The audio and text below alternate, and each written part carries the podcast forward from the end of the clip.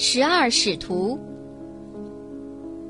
一位母亲生活在基督诞生的三百年前，她生了十二个儿子，却穷苦贫困的不知道用什么养活他们。她每天都祷告上帝，求他让他所有的孩子与已经预言要降临人间的救世主在一起。可是他穷得越来越厉害，只得一个接一个的打发走儿子，任他们去世界上自谋生计。大儿子叫彼得，他已经走了很远，在整整走了一天之后，来到一片大森林里，他寻找出去的路，可是找不到，反倒迷失方向，进入了密林深处。这时他又非常饿了，饿得几乎站立不住。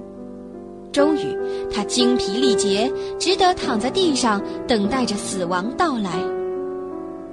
谁知突然，他身旁站着一个男孩，浑身光芒四射，美丽而又和蔼，就像一位天使。孩子拍拍小手，彼得不得不抬头望他。他于是问：“干嘛这么伤心绝望地躺着呢？”唉，彼得回答。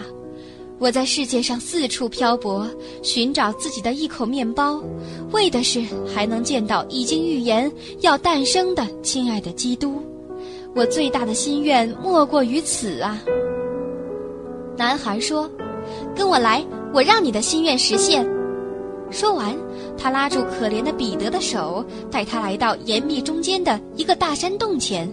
他们走进洞去，只见四周全闪着金银和水晶的光芒。洞的中央则并排摆着十二张摇床，这时候小天使说：“躺在第一张床上睡一会儿，我愿意摇你。”彼得照着做了，小天使给他唱了催眠曲，把他摇啊摇啊，直摇到他睡着了。在他沉睡的时间里，他的二弟来了，也是他的保护天使领进来的，也像彼得一样被摇进睡乡。就这样，其他兄弟依次一个个到来，直到十二个全部躺在金摇床里睡了。可他们一睡睡了三百年，最后一夜，救世主耶稣终于降生。